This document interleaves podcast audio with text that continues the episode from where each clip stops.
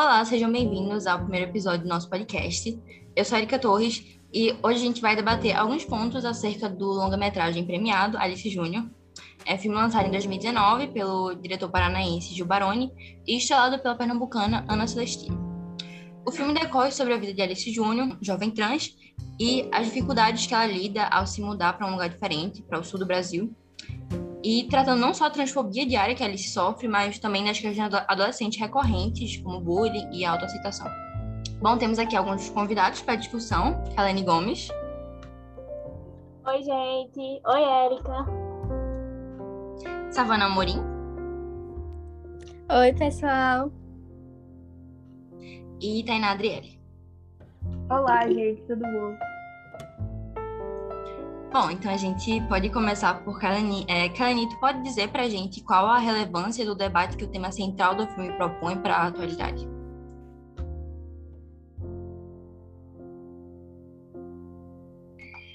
Então, o filme ele aborda a importância da visibilidade trans e do feminismo de uma forma assim bem acessível para as pessoas. É sobre uma garota travesti cheia de personalidades, divertida, e cria diversos conteúdos assim para, para a internet. Porém, seu pai precisou fazer uma viagem para o sul do Brasil relacionada ao trabalho. E Alice precisava enfrentar assim uma nova escola e amigos novos. Foi muito difícil para a adolescente enfrentar um novo ambiente escolar. Era uma, uma, uma escola católica que se tornou mais difícil ainda. E a sociedade que ela estava convivendo era mais retrógrada do que é, ela já estava acostumada, né? E um, um, dos, um dos exemplos, assim, que foi muito difícil ela enfrentar foi ela não poder usar o banheiro feminino, né? Então, e, e era constrangedor para ela poder usar o masculino, né? E outra questão também foi ela não poder usar o uniforme feminino, não poder se maquiar. Era, ela gostava bastante, inclusive, então foi muito, muito pesado para ela enfrentar tudo isso novamente, tudo de novo.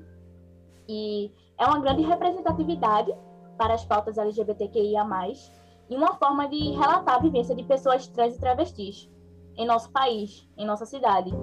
E principalmente um país que mais mata as pessoas trans, no mundo todo.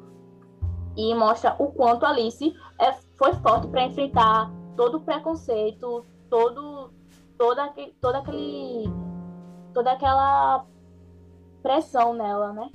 E ela não poder mostrar tudo que ela queria era se aceitar do jeito que ela é e assim ela queria dar seu primeiro beijo também, que foi uma uma parte do filme assim, então foi muito difícil para Alice.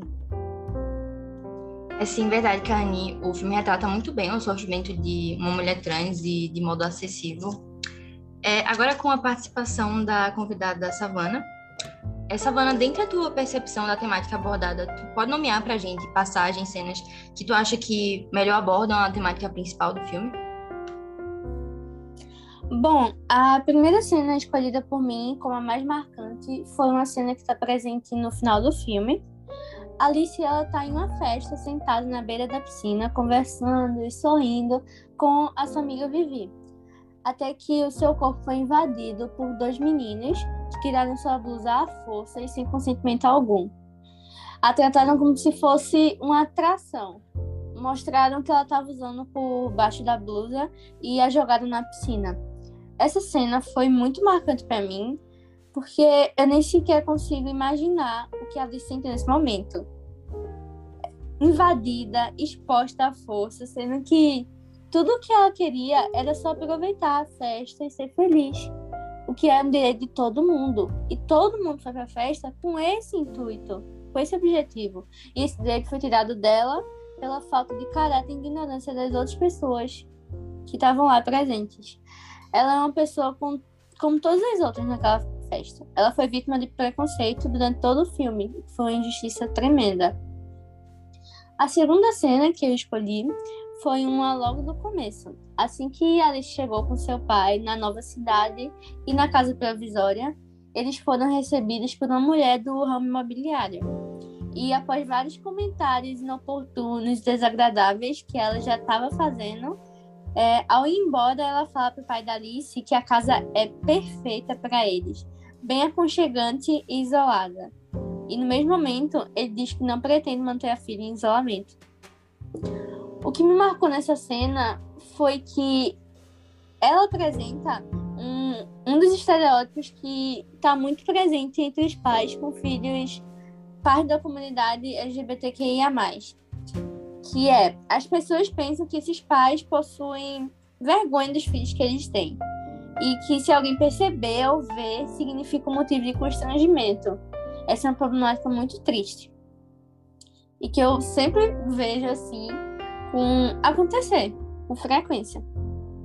O filme Alice Júnior é, despertou em mim um sentimento ainda maior de que essas pessoas não podem ser esquecidas. Devemos relembrar diariamente que qualquer tipo de preconceito é errado e deve ser extinto. Todos nós somos humanos e a nossa humanidade traz à tona todos os nossos sentimentos.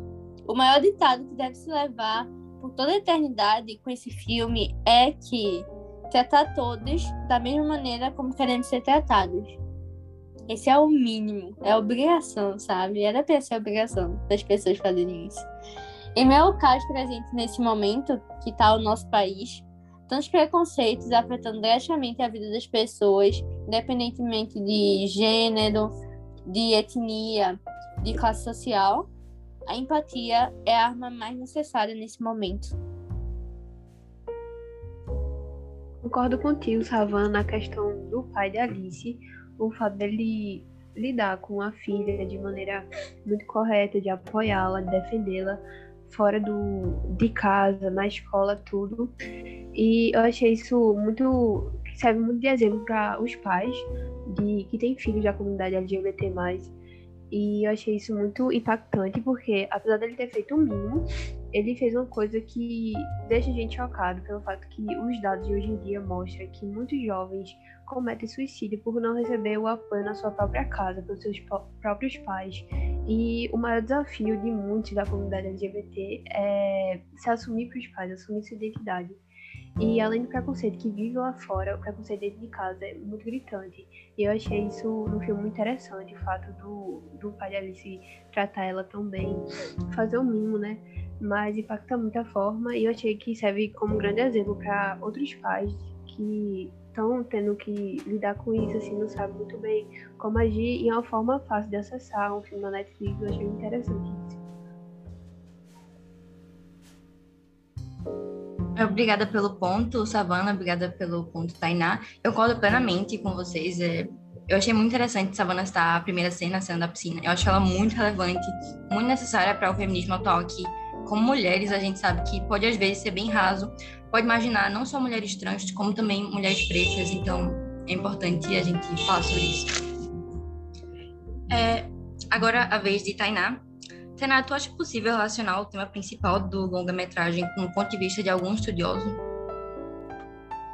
Sim, no artigo de opinião de Antônio Carlos Oliveira, é, o nome do artigo é A Ética e os Estereótipos Irracionais, ele traz um campo da ética, que é o campo da filosofia, que estuda os comportamentos humanos.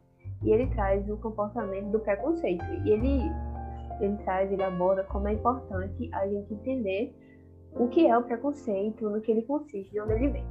E nesse sentido, ele traz a concepção do filósofo italiano Norberto Bobbio, em que Norberto ele compreende o preconceito é, como uma constituição de um conjunto de opiniões ou uma opinião só, muito errôneas, que são aceitas sem passar por um questionamento ou um raciocínio. Ou seja, elas são estruturadas na gente e a gente não reflete sobre qual é a base dela e não questiona por que a gente pensa isso. Sobre esse aspecto, o ponto de partida do preconceito é a generalização superficial. Ou seja, de onde vem esse preconceito? Ele vem principalmente quando a gente generaliza uma coisa e da generalização a gente constrói estereótipos.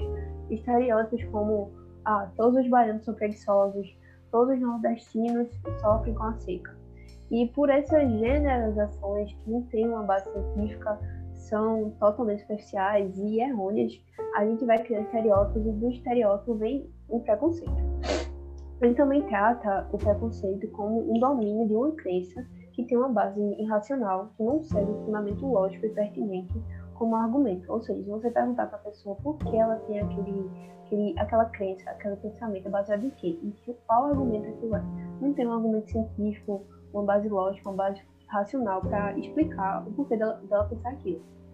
E com isso surge a dificuldade de combatê-la. Como diz Bobbio, o filósofo, ele fala assim: precisamente por não ser corrigível pelo raciocínio, o preconceito é o erro mais tenaz e socialmente perigoso. Ele quis dizer que, pelo fato de estar tão estruturado na gente o preconceito e a gente não conseguir captar o fato de que não tem uma lógica naquilo, a gente tem essa opinião, então para si é muito difícil de combater, porque está naturalizado na gente e fica muito perigoso esse, esses estigmas que ficam na sociedade sem que a gente questione ou reflita sobre ele. Convém pontuar também o fato de os preconceitos coletivos que o filósofo traz, por eles serem produzirem resultados altamente graves. Isso ocorre quando um grupo social apresenta um julgamento negativo sobre outro. Isso é totalmente preocupante, principalmente quando o grupo ele se afirma superior ao outro, porque é nisso, nessa diferenciação de valores que um um apresenta sobre o outro, isso torna uma base para problemas enormes, como acontece na nossa sociedade, vê isso é, muito no cotidiano, é, como a discriminação, a exploração, a escravidão e a eliminação de um grupo social por outro.